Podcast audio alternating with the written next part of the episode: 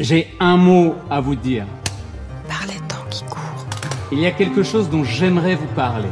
Peut-être pourriez-vous mettre ça par écrit? Marie Richeux. Écoutez, je veux vous parler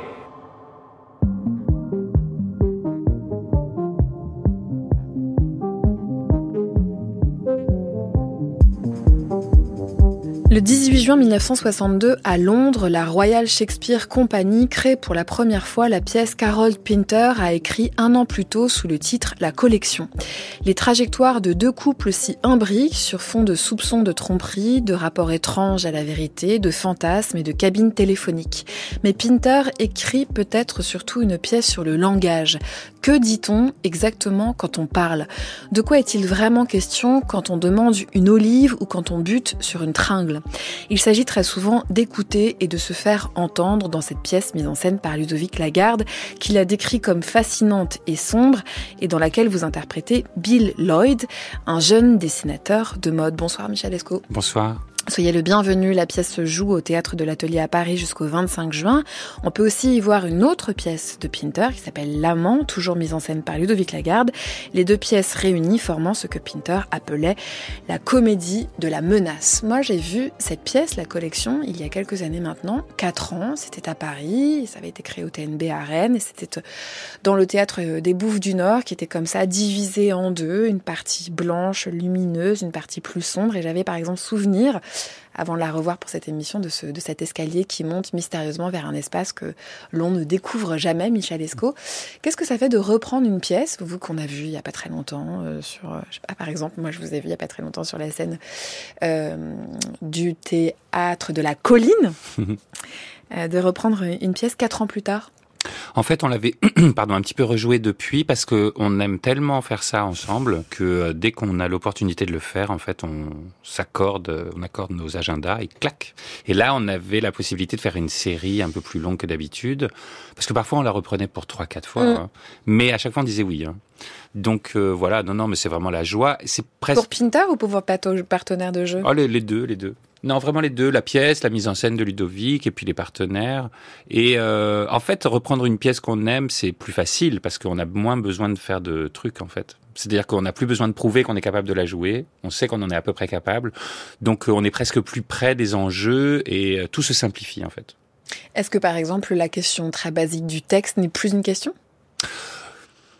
Il faut le réapprendre. Enfin, il faut, il faut, on peut, on peut continuer à creuser tout ça, mais euh, non, non. En fait, on continue à travailler vraiment, puis ça même ça, ça, ça devient de plus en plus profond. Mais je sais pas, c'est une sensation d'acteur que moi j'ai eu plusieurs fois quand j'avais la chance de reprendre une pièce, c'est-à-dire que on joue la pièce. On joue pas le fait qu'on est capable, enfin, la, la, on se prouve pas à soi-même qu'on est capable ou pas de jouer une pièce. Enfin, c'est toujours un problème de légitimité quand on est acteur. Et là, quand on a fait quelque chose qui a marché et qu'on a eu du plaisir à faire, quand on peut le refaire, c'est vrai que tout se c'est comme oui ça, ça s'épure en fait voilà mm. on enlève pas mal de trucs bizarrement on enlève des choses et ce qui reste c'est l'essentiel et euh, voilà c'est très agréable le fait de se demander si on est capable ça dure combien de temps quand on monte une pièce?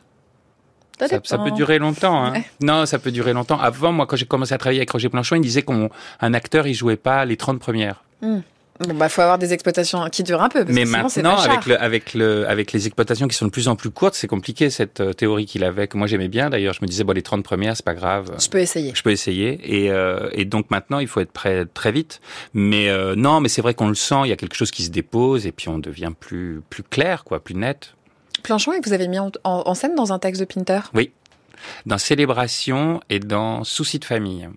Et est-ce que c'était, euh, est-ce qu'il y avait quelque chose, euh, par exemple le fait de retrouver euh, un, un auteur comme Pinter, ça, ça, on a dit retrouver une pièce, mais retrouver un auteur, ça a aussi du sens? Ça a du sens. Alors après, ça dépend beaucoup des traductions avec cet auteur-là. Et là, c'était très bien. C'était Jean Pavant qui avait fait cette traduction. Après, je l'ai rejoué Pinter avec euh, Bondy, mm. avec Luc Bondy. Mm. C'était Philippe Gian. Et là, c'est Olivier Cadio. Et euh, alors, c'est le même auteur, mais c'est vrai qu'en fonction de la traduction, on sent des, on sent des, des différences. Et euh, oui, oui, c'était un, un, très beau souvenir avec avec Roger Planchon. Il s'est passé un truc drôle, c'est qu'il est venu en fait Pinter. Ah oui? Ouais, il est venu. C'était quel genre de bonhomme? Il était très impressionnant. Il était très sombre. C'était vers la fin de sa vie. Prix Nobel de littérature en 2005. Voilà. Et il n'a pas aimé ce que Roger avait fait parce que il avait demandé, parce que Roger montait deux pièces et il fallait pas faire de lien entre les deux pièces. Et il avait fait un lien très très simple. Il avait rajouté une phrase de la première pièce à la fin de la Mmh. deuxième. Et il avait été furi- furax. Mais Il vraiment. l'avait dit. Il l'avait dit, mais il était venu nous dire bonjour. Il avait fait ça très à l'anglaise, hein, très. Il avait dit le en rentrant chez lui. Et très longtemps après, j'ai lu euh, le journal de sa femme, Antonia Fraser, et je pensais que c'était un truc anodin. En fait, pas du tout. Euh, en, en, en, lisant, en lisant le livre, à un moment, je vois qu'elle parle de cette représentation en fait au rond-point et qu'il était vraiment pas content. Ça veut dire bon. aussi qu'il était attaché à ce qu'on faisait des textes. Ah, très, très, très, très, très, très. Fallait pas changer un mot, fallait surtout pas faire ça. Et euh, moi, c'était intéressant parce que j'étais euh, avec Roger Planchon, qui était mon maître. Donc, euh, je savais pas tellement quoi penser de cette histoire-là. J'étais tout jeune. Et en même temps, je m'étais dit, ah bah oui, il faut faire attention aussi à ce qu'on monte. Mais j'aimais bien aussi le fait que Roger Planchon l'ait trahi, en fait. Je me disais, c'est pas mal. Enfin, c'est une bonne histoire. On va l'écouter dans une archive de 1968. Pas Planchon, Pinter. Well, I don't think that life is black and white, and Je ne crois pas que la vie soit noire et blanche, entièrement contrastée. there are, I think we live on a number of uh, contradictory levels. Je crois que nous vivons tous sur un nombre de niveaux contradictoires. and we don't know any everything. We, we do not know everything about, by any means, about what we are and why we do what we do and what happens at all. Nous ne savons pas euh, tout ce que nous sommes par rapport à ce que euh, euh, nous sommes, ce que nous faisons, etc. I think life is an ambig- quite an ambiguous matter, Je really. crois que la vie est en fait une, un problème assez ambigu. I think the difficulty is about speaking at all for me now is that um, one has to fall back on words like ambiguity, which I find very pompous and academic, really. Je vois que la difficulté de parler de ce genre de problème de l'ambiguïté, c'est que justement on est forcé de revenir à des mots aussi pompeux et pédants, justement que le mot ambiguïté lui-même. Oui.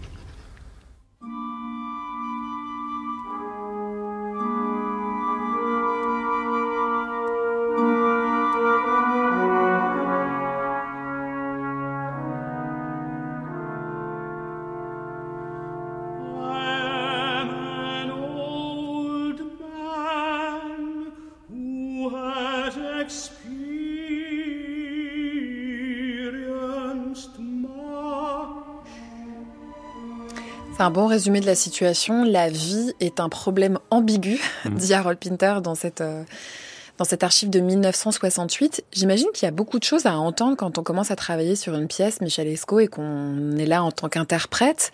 Est-ce que ce que l'auteur a à dire de cette pièce est une chose sur laquelle vous vous penchez? Ah oui, oui, lui vraiment, parce qu'on cherche des réponses. C'est quand même très.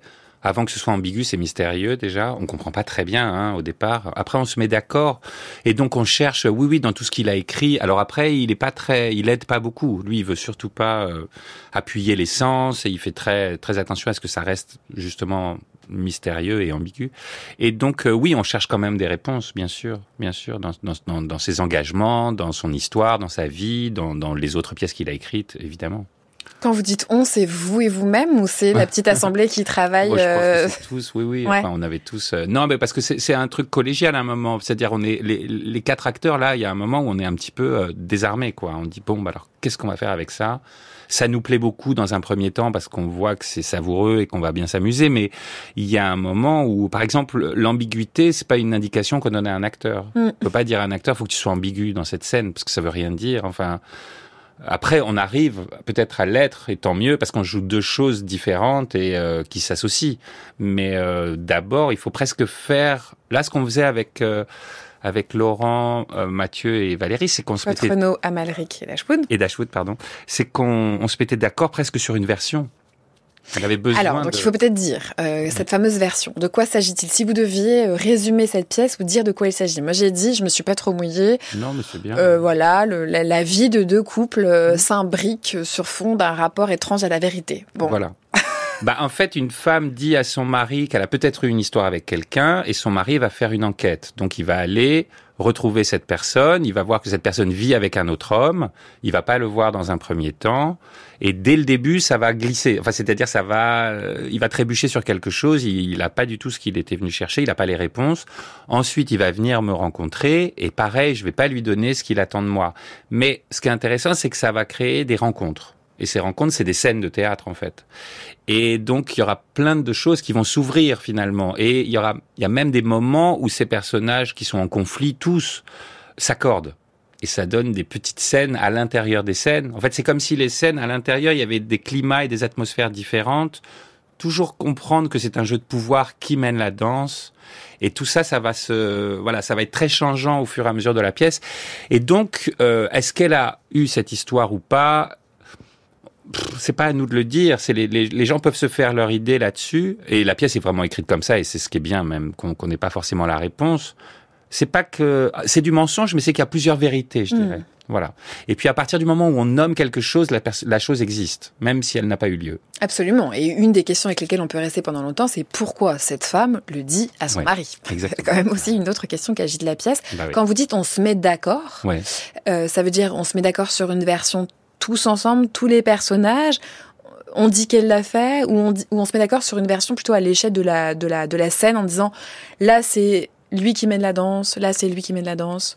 Oui, c'est de cet ordre-là. C'est- vraiment une danse. Hein. Donc c'est euh, qui met la main en haut ou en bas au tango, quoi. Qui va être le, le meneur ou euh, et en même temps ça s'inverse à l'intérieur des scènes. C'est ça qui est drôle. Mais c'est écrit comme ça. On le voit bien en le travaillant. Mais euh, oui, quand on se met d'accord sur une version, euh, parfois euh, on pouvait dire bon bah alors on va jouer que ça s'est vraiment passé comme ça. et puis après le lendemain on peut jouer différemment parce que c'est très enfin ça permet ce genre de de, de récréation. C'est-à-dire, euh, moi, je vois, en fonction de Mathieu Amalric au début, euh, son humeur du jour, je dirais, son, son, son, son inspiration, ça peut être très changeant, par exemple. Il peut être plus ou moins amoureux ou plus ou moins euh, agressif, ou je sais pas. Et on, on a beaucoup travaillé, donc on peut se permettre de, euh, Jouer avec ça. de jouer avec ça. Ça entre quoi. Ça, entre, Hmm. ouais, ouais, ouais. Ce que disait en quelque sorte euh, Ludovic Lagarde au moment euh, du passage de la pièce au Bouffe du Nord, il y a, il y a quatre ans, on l'écoute. Euh, moi, quand j'ai lu la pièce, j'ai senti l'écriture, enfin la, la- la- la totalité du, du projet de Pinter, mais je ne savais pas. Je ne savais pas à quel point. Mais ça, c'est les acteurs qui le donnent. Et il faut penser que Pinter était un, un- un grand écrivain, mais aussi d'abord un acteur. Et il est, euh, c'est troublant à quel point il nous fait tous travailler. Et ça passe par le jeu. Et tout le travail euh, jubilatoire avec les, les quatre merveilleux comédiens qui sont sur le plateau a été d'essayer de trouver cet équilibre entre vérité et forme. Et d'ailleurs, euh, véracité, euh, naturalisme, on est passé par des tas d'é- d'états, enfin cinématographiques, de vérité des personnages, et en même temps, à chaque fois qu'on se posait la question de savoir qu'est-ce que ça veut dire, il n'y avait jamais qu'une seule réponse. Je leur disais rien, on discutait. Euh, on parlait et on, on évoquait ça justement et que on se rendait compte dans le travail que dès qu'on voulait fermer un sens, dès qu'on voulait donner une réponse, euh, le texte se vengeait immédiatement et ça ne fonctionnait pas. Donc il fallait à la fois donner de la vérité à chaque situation, à chaque moment, à chaque personnage et en même temps laisser les choses le plus ouvertes possible quant à l'interprétation. Donc au fond, eux-mêmes, d'une manière, c'est un vertige puisque même chaque soir quand ils le jouent, euh, ils découvrent de nouveaux sens, de nouvelles sensations et ils laissent ouvert énormément de choses, ce qui permet aussi aux spectateurs de faire le même travail. Vous vous êtes bien amusé à Leeds la semaine dernière? Quoi? Vous vous êtes bien amusé à Leeds la semaine dernière? Leeds. Vous avez bien profité? Qu'est-ce qui vous fait croire que j'étais à Leeds? Allez, racontez-moi. On a fait son petit tour en ville et sa petite balade dans la campagne, autour. Qu'est-ce que vous racontez?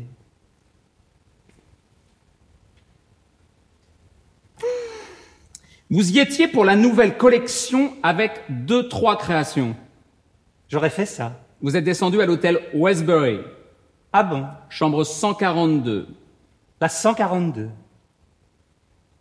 Très bien. C'était confortable? Suffisamment confortable. Ah Parfait. Oh, et vous aviez emporté votre pyjama jaune. C'est vrai, celui avec les initiales en noir Exactement. Et vous le portiez dans la 165. La 165. Ah, je croyais que c'était la 142. À votre chambre était bien la 142, mais vous n'y êtes pas resté. Ah, vraiment C'est idiot, non? Réserver une chambre et ne pas rester dedans La 165, c'est au même étage que la 142, c'est pas très loin. Ah, parfait. Oh, quel soulagement. Et vous pouviez facilement faire un petit saut pour aller vous raser. De la 165 Oui. Et dans la 165, j'étais censé quoi faire? Dans la 165, il y avait ma femme. Et c'est là où vous avez couché avec elle. Ah. Et qui vous a dit ça? Elle. Un extrait sonore, une captation de la pièce La collection d'Harold Pinter, mise en scène par Ludovic Lagarde. On l'entendait dans cet archive de 2019. Il était venu parler de, de cette pièce à la grande table sur France Culture. Euh, il dit plein de choses qui pourraient paraître très théoriques et dont j'aimerais bien qu'on puisse détailler avec vous, Michel Esco, les implications que ça a d'un point de vue pratique quand on est au plateau. Par exemple, quand il dit si on essaye de fermer un sens, Mm. le texte se venge, qu'est-ce que ça veut dire?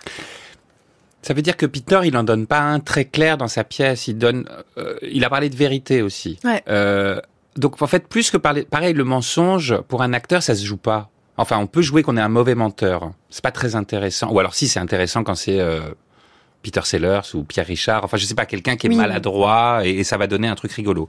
Mais si on, on- on joue une pièce comme ça où il y a quand même des choses un peu dramatiques derrière, c'est très drôle, mais il y a quand même un danger. Il y a une il y a quelque chose d'inquiétant. Euh, le mensonge, ça se joue comme une vérité, en fait. Plus on est sincère, plus ça marche. Et on va savoir qu'il est peut-être un menteur, enfin que les personnages mentent peut-être parce qu'ils vont en dire plusieurs, euh, plusieurs vérités les unes après les autres qui vont se contredire. Mais avec Donc, le même aplomb, avec le même aplomb, le même évidemment. désir de dire de cette chose. Exactement. Mm. Et même, il fait un truc, pas dans cette pièce, mais il fait un truc très euh, particulier. Par exemple, Pinter, c'est là, ça peut être un peu éclairant. C'est qu'il rac- quelqu'un raconte un souvenir. Et puis, cette même, ce même personnage va raconter un souvenir un peu plus tard, et il va être un tout petit peu différent. Et en fait, on peut se dire, ah bah alors il a menti, mais non, c'est que nous aussi, quand on raconte des souvenirs, finalement, cette manière d'embrouiller un peu les choses, ça, ça- ça raconte quelque chose de très vrai, je trouve. Mm. En fait, finalement, qui est peut-être plus proche de la vérité que quand on fait des choses naturalistes ou qu'on essaye vraiment de représenter la vérité sur scène, qui est comme de toute façon stylisée et qui est une forme. Donc euh, euh, voilà, le fait qu'il y ait plusieurs vérités les unes après les autres, euh, dit avec le même aplomb, avec la même sincérité, je dirais, euh, ça donne cette euh, oui, ce climat euh, qui est un petit peu, qui perd un peu les gens, mais qui en même temps savoureux. Enfin, Oui, et qui est absolument savoureux et qui est à bien des égards du côté de la libido. C'est-à-dire qu'on a Mhm. gardé euh, la voix de Laurent Poitrenaud qui hurle « Je voudrais vous parler ». Et à un moment donné, dans la pièce, on se dit bien sûr, on ne quitte pas de, de vue qu'il est question pot- potentiellement d'une tromperie, de sexe, etc. Mais qu'en en fait, tout le monde a très envie de parler. Oui. Et qu'il y a quelque chose dans la parole, très envie de parler, très envie d'être euh, écouté, presque très envie de se demander c'est quoi les mots, quoi Qu'est-ce que c'est que ces choses qu'on utilise et que petit à petit, la- la pièce, elle devient aussi euh, savoureuse ou passionnante. Pour ça, l'intrigue, ça devient le langage itself. Oui, oui, oui. Bah, c'est comme ça qu'on rencontre quelqu'un aussi. En fait, ce langage, c'est une rencontre. Enfin, c'est une façon de rentrer en contact avec quelqu'un. Alors, il y a aussi les corps et tout, mais les corps euh, chez Pinter, c'est violent. hein. Souvent, quand ils se touchent un peu trop, ça, ils vont se couper la main. Ça Enfin, tienne, il faut, il vaut mieux pas. C'est comme si c'était des animaux quand même dangereux qui sont pas forcément faits pour être ensemble. En tout cas, ça fait des étincelles. Et puis, vous parliez de libido. Bah oui, en fait, il y a un truc. Mais moi, ça me fait rire. Par exemple, quand on a repris le texte là, je me disais, si c'était mal traduit ou si on ne savait pas exactement de quoi ça parlait, ça ressemble un peu à des dialogues de films porno sans qu'il y ait les scènes porno au milieu. Mais il y a tellement d'allusions. Vous parliez tout à l'heure de la tringle. De la tringle, c'est quasiment le premier, oui. c'est le premier mot euh, Oui, qui est prononcé sur scène. Eh oui, euh, le, le, le manche du couteau. Enfin, il y a que des trucs très phalliques et très euh, et ça nous fait beaucoup rire. Et alors après, Cadio, Olivier Cadio, le traducteur, il est très très fort pour ça. C'est-à-dire que parfois, on se dit, mais oui, ça parle que de ça. Il y a très peu de, en même temps. euh, il y a des il y a des amours hein, ça parle de relations euh, amoureuses. Très compliquées très perverses quand même et très sur le mode de la lutte hein, euh, des classes euh, des euh, du pouvoir du territoire. Donc voilà. Mais c'est vrai que la parole elle porte cette charge érotique aussi je dirais. Et puis euh, oui c'est le contact quoi. C'est la rencontre. Mais ce qui est très beau c'est qu'il y a je le disais tout à l'heure mais il y a vraiment des moments où on sent que les personnages s'accordent. Ils ne se connaissent pas et tout à coup ils jouent un jeu commun. Ça dure quatre cinq répliques et c'est ce qui est le plus drôle à jouer dans la pièce. Et tout à coup, on se dit ah bah là ils se sont vraiment rencontrés et clac, on va Ça le casser après. tout de suite. Bah oui, parce qu'on peut pas, ça sera une autre pièce. Après. Alors quand vous dites ça me fait beaucoup rire ou ça nous fait beaucoup rire, Michel Esco, comment faire justement pour que tout ce souterrain, euh, la subtilité euh, à la fois de Pinter et de la traduction de, de Cadio, euh, eh bien reste subtil, c'est-à-dire ne, ne, ne transpire pas de, de bah, de tout ce qui est très drôle, quoi, en fait, ou trop ne transpire trop. Bah, c'est là que le, le, la question du sens, quand on appuie trop un sens, si on va trop aller dans un, dans un, je sais pas, si on va trop forcer le trait, il y aura plus la subtilité. Mhm. Euh, c'est ce que je dis à un moment. À un moment, il est un peu vulgaire avec moi, le personnage de Laurent Poitrenaud, et je dis ouh, ça commence à manquer de subtilité là. Enfin, il faut, il faut qu'on s'arrête là. C'est, c'est, c'est moins, c'est moins fin. C'est quand même des, euh, c'est des Anglais, hein, donc il y a, c'est, des- c'est des brutes. Je pense, c'est vraiment, c'est très brutal, mais avec ce vernis euh, English, on boit du whisky dans des grands verres, dans des fauteuils Donc voilà, euh, le sens, ça serait si on est trop euh, grossier, quoi, finalement, dans le jeu. On va perdre quelque chose, alors qu'il faut tout le temps que ça reste sur un fil. Et c'est cette parole-là qui est évidemment le, la chose à manier avec le plus de délicatesse. je crois. Vous parliez des corps, en effet, ça se touche assez peu. Quand ça se touche, ça devient très dangereux. Mhm. Euh, Il y a quelque chose, euh, j'ai envie de dire, encore plus du côté de votre partition à vous, qui est très quasi dansée, beaucoup de Mhm. sol, beaucoup de, Mhm. euh, beaucoup d'allongés, quasiment. À un moment donné, on se demande si vous ne rampez pas dans cette pièce, mais c'est très éloquent, ça aussi. On va écouter la chorégraphe Mathilde Monnier. Moi, je vois le corps avec beaucoup plus qu'une unicité. Je vois beaucoup plus des, représentations. euh, Je crois qu'on on passe son temps à, alors changer de corps, oui, parce qu'on on change de corps, nos cellules se régénèrent tous les jours, mais aussi on se voit différemment, on se voit différemment, on se représente différemment. Et moi, c'est ce que j'adore dans mon métier, c'est que je peux être dans telle pièce, avoir tel type de corps, avec telle représentation, avec tel type d'énergie, avec telle signification, telle telle projection, et dans un autre, dans une autre pièce, je suis quelqu'un d'autre, complètement quelqu'un d'autre, et mon corps est autre. Parce que mes muscles sont autres, mon squelette est différent, ma la façon dont je peux me tenir debout est différente, la façon dont je je donne à voir une représentation de mon corps est différente.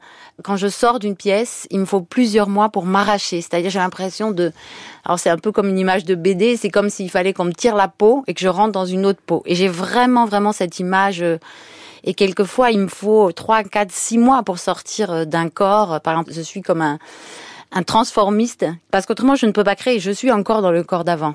Bien sûr, l'imaginaire va avec le corps. Il n'y a pas de, corps sans imaginaire. Et donc, il faut vraiment s'extirper de ce monde-là pour passer dans un autre monde. En 2022, euh, Mathilde Monnier au micro de Laure Adler dans l'heure bleue sur France Inter. Michel Esco, on parle souvent de votre corps quand on parle de votre travail au cinéma et quand on parle de votre travail au théâtre. Comment est-ce que vous l'envisagez? Comment est-ce que vous envisagez le travail? Elle parle de transformisme, elle parle aussi de s'arra- s'arracher d'un corps pour euh, passer dans un autre. Est-ce qu'il y a une dimension dansée? À quel point elle est présente dans ce travail-là ou dans d'autres? J'essaye de. C'est pas quelque chose euh, à je vais penser au début des répétitions. Je vais être complètement sur le texte et puis au bout d'un moment, ça vient. Euh, on, on, on chope un mot dans le texte et là, il y avait une phrase à la fin où on me traitait de limace. Ah ouais, ah On comparait à une limace. Donc j'ai pris ça, mais je pense que je l'ai pris même inconsciemment. Et puis après, de se mettre par terre, bon bah c'est peut-être un complexe. Comme je suis grand, je me dis bon bah je vais me mettre par terre. Enfin, je sais pas, c'est comme une espèce de tendance que je vais avoir. Euh, non, non, mais euh, le, le but, euh, je, je comprends très bien ce que dit Mathilde Monnier. J'ai fait un spectacle avec Mathilde Monnier, moi, et euh, et euh, j'avais adoré ça. Et, et voilà. Et, et- non, c'est c'est de l'adapter à la partition qu'on a, c'est-à-dire de pas bouger de la même manière, évidemment. Euh, J'essaie de faire ça, en tout cas. Et euh, et il y a parfois des, des, des, des rôles où vous pouvez vraiment faire quelque chose de complètement différent dans votre manière de faire, parce que au départ, on, on, on, on expérimente un peu, puis on trouve une espèce de grammaire un peu, on se dit ah bah ça je sais le faire, c'est bien, je vais le refaire. Et puis il y a des De- une grammaire de son propre de corps, son propre corps. en dehors des enfin de la spécificité des rôles. Oui, exactement. Puis après, on se dit, bah bon, ça je l'ai déjà fait, donc maintenant il faut que je, je l'adapte vraiment à la pièce et essayer de trouver comment le personnage, même si c'est un peu abstrait, la notion de personnage, mais quand même, euh, on peut trouver des, des, des, des- choses vraiment euh, correspondantes à la, à la partition qu'on a. Et, et là, euh, Luc Bondy, par exemple, avec qui moi j'ai j'ai tellement aimé travailler, un jour il m'a dit, bon bah tes jambes, j'aimerais bien les couper. Euh, c'est très bien tes mouvements de jambes, mais j'en ai un peu marre. Et puis euh, la façon qu'il a eu de me sortir de ça, c'est qu'il m'a donné le rôle d'un vieillard. Et là, je pouvais plus faire la même chose. Je pouvais plus travailler sur une pseudo légèreté, je dirais.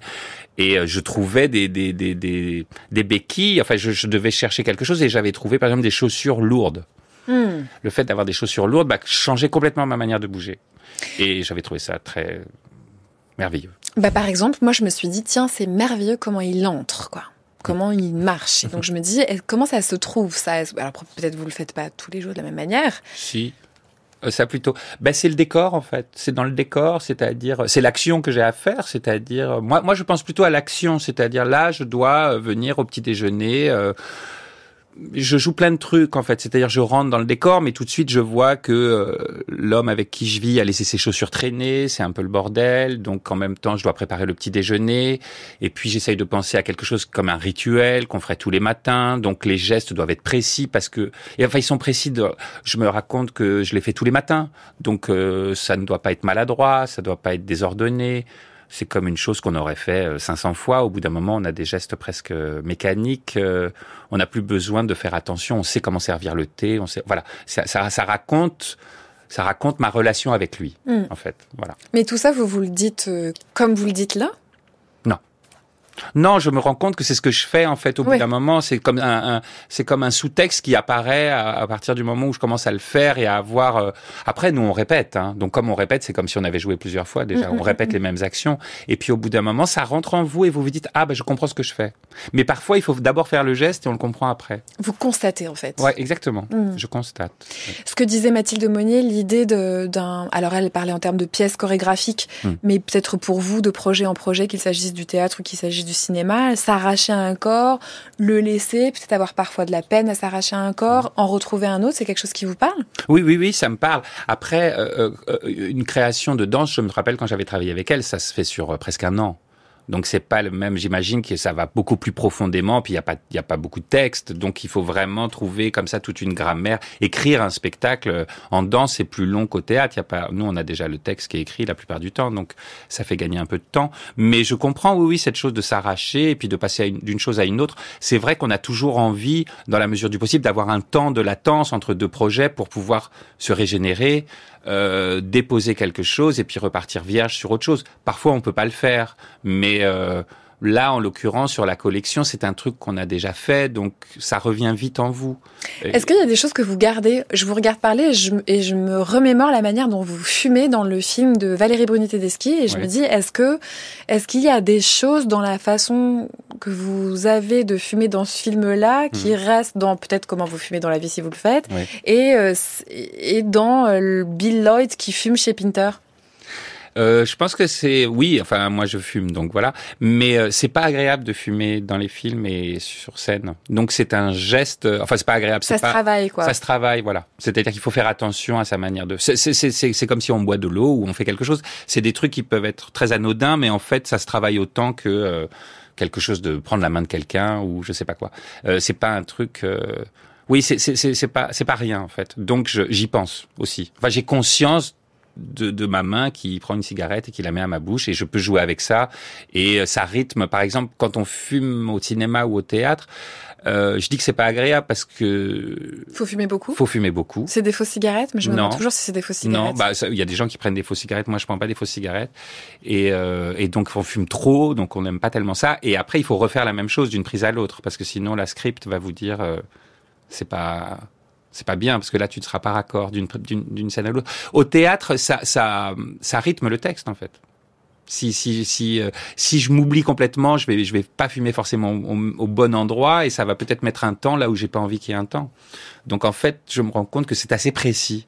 Mais Finalement, comme- je prends toujours au même moment. Mais comme tout ce que vous dites depuis le début de cet entretien, Michel Esco, et aussi comme tout ce travail qu'on peut voir dans la collection, c'est qu'il me semble qu'il y a, on parlait tout à l'heure de jubilation, on en a dit, jubilation du texte, jubilation des doubles sens, jubilation du rapport au langage, à la libido, à l'histoire, bref, à la violence, mais aussi une jubilation de la précision. Par exemple, je, en vous écoutant parler, je pense aussi à Valérie Dashwood qui sort son petit flacon, mini flacon de parfum, qui fait le pchit, on entend le pchit, Mm. qui claque son sac, on entend le sac. Oui. Quelqu'un allume sa clope, on entend le briquet. Il y a vraiment quelque chose comme ça du rapport au son, mais qui est aussi propre au goût de Ludovic Lagarde, mais très très très très très précis. Très précis et en même temps, on n'attend que l'accident heureux.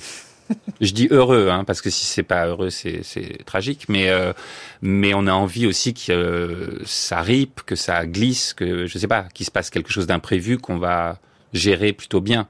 Donc euh, le but est de pas être mécanique, euh, même dans cette précision. C'est intéressant d'avoir deux trois rendez-vous comme ça, justement exactement ce que vous dites. Mais après, il faut pas que tout soit écrit et que, enfin, faut pas être perméable à ce que votre partenaire a peut-être envie de vous faire un soir. Et euh, moi, je suis peut-être pas du genre à faire des croche-pattes aux autres, mais euh, non, mais Bon, je on dis- espère. non, non, mais un croche-patte euh, bienveillant, je Mm. dirais. Enfin, je sais pas, une euh, déstabiliser l'autre, par exemple. Mais parfois, on tombe sur des partenaires qui savent le faire d'une certaine manière, et vous, ça vous fait du bien. C'est-à-dire, ça vous joyeux. déplace aussi, Mm. ça vous libère de quelque chose, parce qu'on peut devenir obsessionnel. Alors là, c'est plus bien. Là, c'est plus intéressant. Moi, la précision, si c'est pour que ce soit un- une chose qui m'empêche de dormir et que je vais commencer à m'engueuler avec tout le monde parce qu'ils n'ont pas fait exactement ce que j'attendais qu'ils fassent. C'est moins drôle. Bah, c'est beaucoup moins drôle. Non, j'aime pas ça.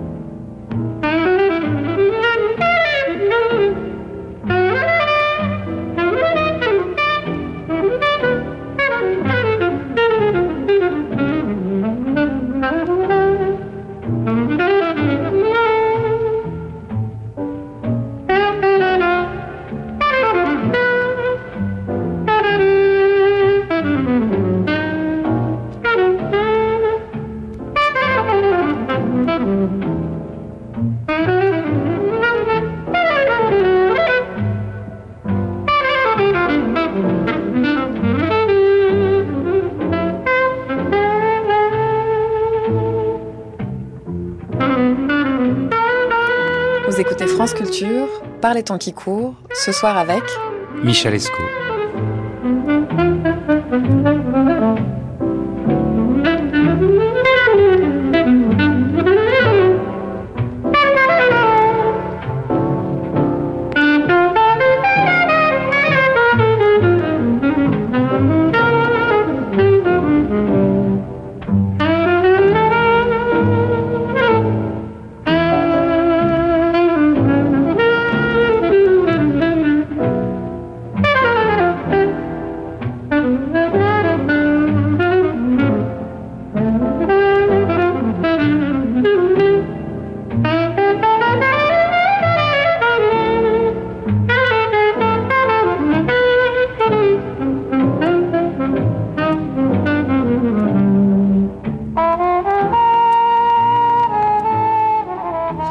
C'est une chose très très compliquée qu'on construit et qui se défait, qui peut être une grande douleur quand ça se défait.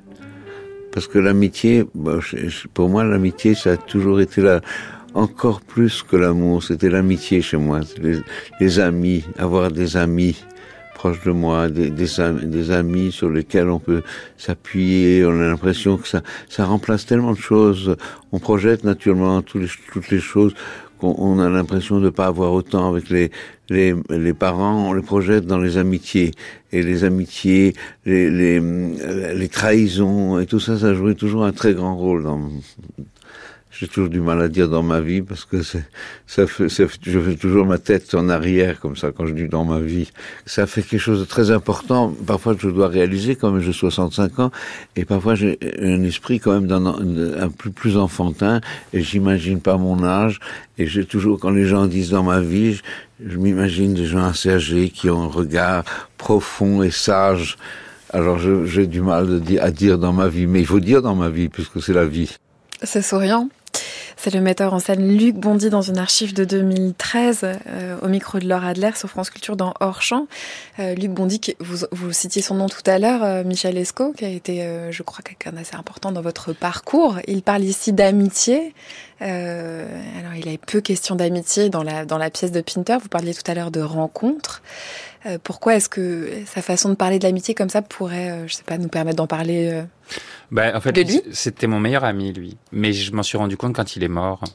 Parce que il avait beaucoup d'amis autour de lui. Et puis, euh, euh, quand il a disparu, je, je, je, je m'en suis jamais vraiment remis, en fait. Et j'ai compris après le manque que j'avais. Et c'était mon meilleur ami parce que je le voyais presque tous les jours, en fait, pendant huit ans. Et quand on se voyait parfois, On restait côte à côte, euh, assis sur son lit, et on regardait les informations sans parler. Et on pouvait rester très longtemps comme ça, sans avoir besoin de se parler. Parfois, on avait besoin de se parler, évidemment. Mais euh, je crois qu'on était très content d'être côte à côte, euh, sans avoir forcément besoin de- d'expliquer ou de... Voilà, c'était une présence. Ouais, d'un seul coup, en vous écoutant, je me dis, mais alors du coup, c'est quoi avoir un meilleur ami? C'est quoi? Parce que vous le dites avec tellement de certitude, c'était mon meilleur ami. Bah oui, mais je je je, je m'en rendais pas compte pendant. euh, je, je me méfie tout le temps de l'amitié qu'on peut avoir avec un metteur en scène parce qu'on se dit mais est-ce qu'il est pas en train de me manipuler pour alors euh, de manière pas méchante forcément pour vous mettre peut-être plus à l'aise pour un spectacle? La première fois que j'ai travaillé avec lui, j'avais l'impression de de, de, de n'arriver à rien. Et il me disait, on s'entend bien, hein, on s'entend bien. Alors je me disais, mais il me manipule, c'est de pas quoi possible. me parle-t-il? De quoi me parle-t-il? Et puis, on, on travaillait sur Marivaux, c'était très compliqué. Et son grand plaisir, c'était qu'on aille dans une voiture écouter les Beatles ensemble. Et je me disais, mais je comprends pas ce type, je ne comprends pas. Et petit à petit, au fur et à mesure, ça a duré quand même sur cinq spectacles et je le voyais tout le temps. On avait toujours un projet ensemble. Comme il y avait tout le temps le travail, ça masquait quelque chose. Il y avait toujours un projet. Ah ouais? Donc ça pouvait masquer. Mais en fait, il y a un moment où quand il a été malade, je m'en foutais complètement de la pièce qu'on allait faire. Je, j'étais juste malheureux de plus passer de temps avec lui, en fait. Et c'était pas pour un rôle ou quoi. Et quand il a disparu après, le manque que ça a provoqué en moi, bah, je me suis dit, bah oui, euh, tu ne t'en rendais pas compte, mais tu le voyais tous les jours et il avait la priorité sur les autres amis. Et c'était pas une- qu'une histoire de travail. Même si on avait toujours un projet en cours, c'était sa manière de faire. Il mélangeait complètement l'amitié et le travail, la famille. Justement, j'allais y venir. C'est intéressant cette euh, euh, ces relations-là. Vous dites parfois le travail ça masque ce qui est en train de se jouer d'un point de vue relationnel, mais est-ce que c'est possible de séparer vraiment les En fait- deux Enfin, c'est-à-dire, je, je pense aussi, je repense à ce à ce film-là de de Valérie et C'est aussi un film où tout est tout le temps mêlé. C'est tout tout la vie, l'amour, le sexe, l'amitié, l'art, tout ça, les lieux, Nanterre. Tout est tout le temps d'un bloc, quoi. Ben oui, puis lui, en fait, quand je tournais ce film, je pensais à lui tout le temps parce que ses premières mises en scène en France, c'était Chéreau qui l'a fait venir aux Amandiers. C'était euh, Terre étrangère, donc euh, il y avait, je jouais des scènes comme ça, puis derrière lui, j'avais, derrière moi, j'avais une affiche de lui. Donc il y avait le, fantôme était là en même temps. faut faire attention aussi parce que parfois ça, vous rend trop triste, hein, donc il faut euh, se détacher un peu de ça quand les gens sont partis. Malheureusement, ils sont partis. Alors on peut les évoquer et ça me fait toujours euh, énormément plaisir et je pense à lui euh, tout le temps. Mais mais oui oui non vous avez raison en fait.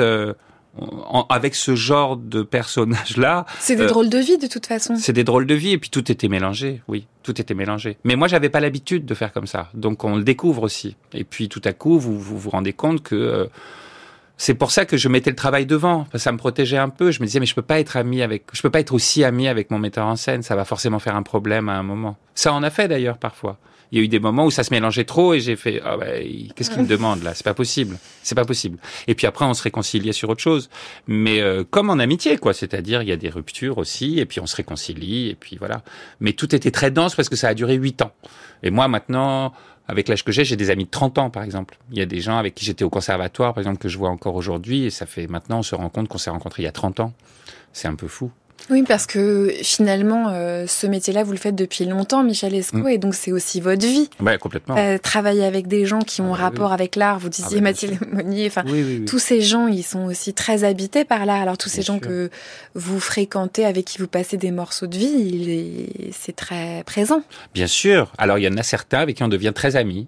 D'autres, non. On adore travailler avec eux, mais on n'a pas forcément quelque chose en plus.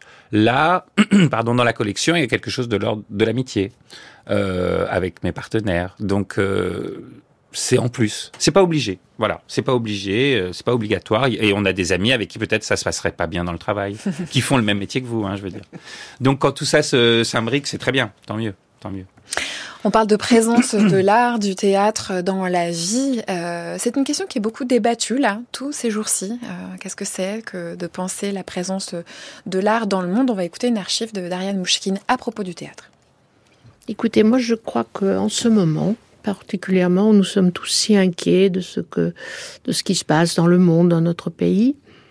Moi, je pense que tout, tout groupe, voilà, tout, toute tentative de faire une œuvre, quelle qu'elle soit, ensemble, hein, que ce soit du théâtre, de l'art, bien sûr, mais même, je pense que quand des ouvriers se mettent ensemble pour reprendre leur usine, quand un- une bande de médecins se met ensemble pour chercher quelque chose, voilà. Je pense que c'est ça, la fabrique d'humanité.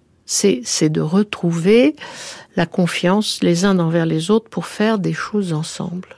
Et ce qui est parfois, il faut dire, très très terrifiant, c'est quand je pense qu'il y a une, il y a, je vais parler de la France, je connais pas, mais je pense qu'en France, il y a une goguenardise médiatique, en tout cas, très dangereuse, hein, qui est de, de toujours ramener les belles expériences à, oui, mais de toute façon, demain, ça va se casser la gueule.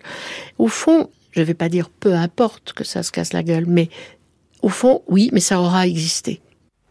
C'est une archive de 2016, euh, donc le moment dont parle Ariane Mouchkine n'est pas le moment que nous vivons euh, aujourd'hui, euh, Michel Esco, mais quand elle dit bah, cette chose qui a existé, peut-être ça va se casser la gueule, mais au fond ça aura existé, en réécoutant cette archive tout à l'heure, j'ai quand même pensé au discours de Justine Trier donné au moment de la réception de la Palme d'Or, de pouvoir rater et recommencer. Je trouve ça à la fois violent et réjouissant que la question de la place de l'art dans la société, des artistes dans la société, s'agite un peu, Michel Esco. Et vous? Euh, oui, oui, oui, oui. Euh, non, c'est très, c'est très, c'est très bien. Enfin, moi, quand j'écoute tout ça, ça me, ça vous intéresse? Ça m'intéresse beaucoup, ça me rassure même, et je, je suis complètement d'accord avec cette idée de, de, on a le droit de rater des trucs, on a le droit de rater des choses, on ne doit pas être soumis à une réussite euh, forcément. Et puis euh, par rapport à ce que disait euh, Justine Triet, enfin c'était très beau ce mélange de de la chose très euh, médiatique, très paillette, le festival de Cannes, tout ça, et tout à coup elle ramène ça à une réalité euh, sociale. Et euh, oui, j'ai trouvé ça. Enfin, le mélange était très. J'aime bien. Je, je repensais à, à, par rapport au festival de Cannes à Maurice Pialat, enfin, qui tout à coup reçoit un prix et dit quelque chose de très personnel. Enfin, il sort un peu du, du cadre, en fait. Et je trouve ça, oui, c'est très bien. Elle l'a super bien fait. Ça m'a impressionné. Je me suis dit, bah oui, elle est, c'est bien c'est important. Et puis, euh, c'est aussi par rapport à ce qu'on a vécu il y a pas longtemps où l'art n'était pas essentiel. Euh, Tout ça, ça résonne évidemment for forcément. Ça fait très bizarre hein, quand c'est votre métier depuis 30 ans et qu'on vous dit que votre métier n'est pas une profession euh, essentielle à la survie de la société. Euh, oui, ça m'a mis dans des abîmes de perplexité. Enfin, j'étais vraiment, euh, je savais plus quoi faire. Ça m'a, ça a pas duré très longtemps, mais il y a un moment où je me sentais complètement inutile. Ça m'a complètement déprimé d'entendre ça. Et je comprenais pas ce que je faisais là, quoi, finalement. Mais c'est un discours qui a eu un impact, en tout cas. En dehors, en plus ou en dehors des mesures que cela décrivait, mm. ça a eu un impact sur la vision. Ouais, ouais, ouais. Bah oui. Oui, oui. Merci beaucoup, Michel Esco. Merci. La collection euh, mise en scène par Ludovic Lagarde avant après l'amant. Vous pouvez voir les deux en même temps, les deux séparément, l'un après les autres. C'est à Paris et c'est jusqu'au 25 juin. Les dates précises seront sur le site de l'émission. Merci.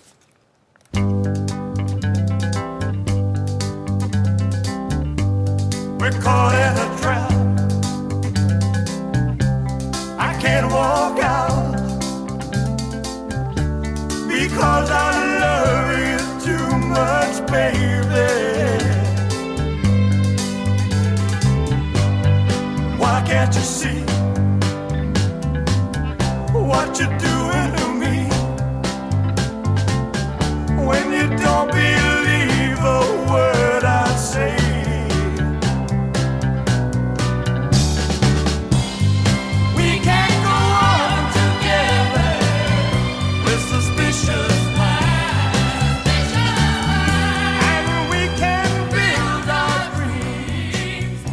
Au ce soir, c'était Michael Simon, à la réalisation Louise André. Un grand merci à toute l'équipe de Par les temps qui courent, Mathilde Wagman, Marianne Chassor, Jeanne Aléos et Camille Petiot. Vous pouvez réécouter cette émission sur franceculture.fr à la page de Par les qui courent. Vous pouvez aussi vous abonner au podcast via l'application Radio France et pourquoi pas au compte Instagram animé par Camille. Très belle soirée à toutes et à tous sur Culture.